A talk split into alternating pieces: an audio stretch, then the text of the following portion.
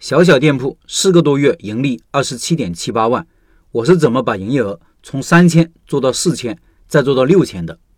一个优秀店铺的成长经历，尤其值得各位老板研究，是在什么时候做了什么，怎么做到的？知道别人怎么变优秀的，自己也就有了参照。今天段老板分享他最成功的一家店的发展历程，希望给大家带来一些启发。他说：“这是我三家店上个学期的利润情况。”这里有三个店的利润表格，有毛利率、净利率和店铺人数。听一门的老板可以到开店笔记的公众号查找对应文章，看这些数据。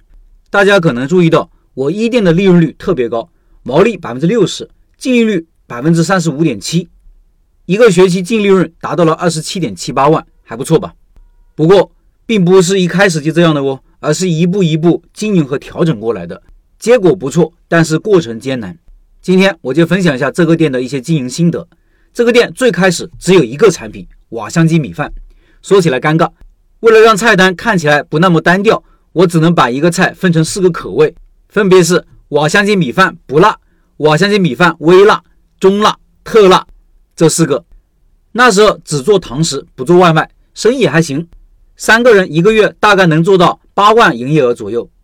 但是学校的就餐高峰时间很短。基本就集中在十二点下课那个半个小时，营业额很快就遇到了瓶颈。为了缓解高峰期压力，我开始做外卖。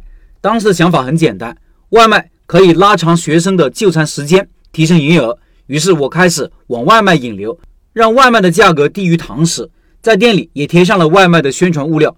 一段时间以后，外卖的日营业额达到了两千，堂食营业额同时下降到了两千。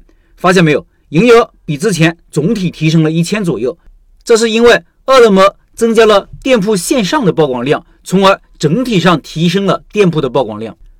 外卖的高峰期大概是从十一点到十二点半，而十二点半下的单，我只要一点十分送到，就算是很快的。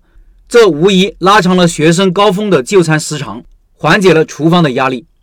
营业额到了四千多，又遇到了瓶颈，当时厨房的产能基本上已经达到了上限。我就想到了增加其他的可以提前预制的产品，在不影响瓦香鸡出餐的情况下提升营业额。最后增加了黄焖鸡米饭和石锅拌饭。我家的黄焖鸡米饭是提前拿高压锅压好，来单了直接打包就行。而石锅拌饭呢，我们也是用最简单的方法来做，饭提前打好，放蒸箱里保温，来单了直接加入配料、酱料和煎蛋码子，最后微波炉加热。三个产品，三条动线全部在出餐口汇合，统一打包出餐，互不干扰。由于产品多了，不同的品类、不同的价格，满足了不同消费能力的顾客。我把原石锅拌饭作为引流品，原价十二，现价只要九块九，利润率还能达到百分之六十。黄焖鸡定价十五，猫定价格。瓦香鸡米饭从十五元涨到了十六，后面生意依然很稳定，我又把价格提到了十七。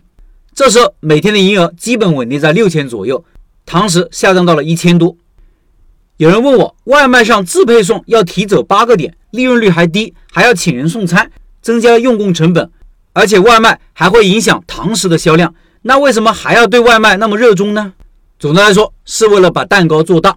学校是用餐时间很集中的地方，有限的空间，有限的时间，厨房容易在高峰期产能跟不上，而等过了高峰期，你就算能做，也没人吃了。所以，这是为了接待更多的顾客，也为了获得更多的曝光。虽然外卖对堂食会有一定的影响，甚至前期需要我们拿堂食来给外卖输血，才能撬动外卖平台的自然流量，但是最后外卖的增长会带动总体交易额的提升。老陈的开店成功公式：开店成功等于好的产品加上好的位置加上好的宣传，两项中至少一项。而我的位置，说实话不算好，需要上楼，门也不起眼。但是我满足了好的产品和好的宣传，也就是外卖，于是这个店就成功了。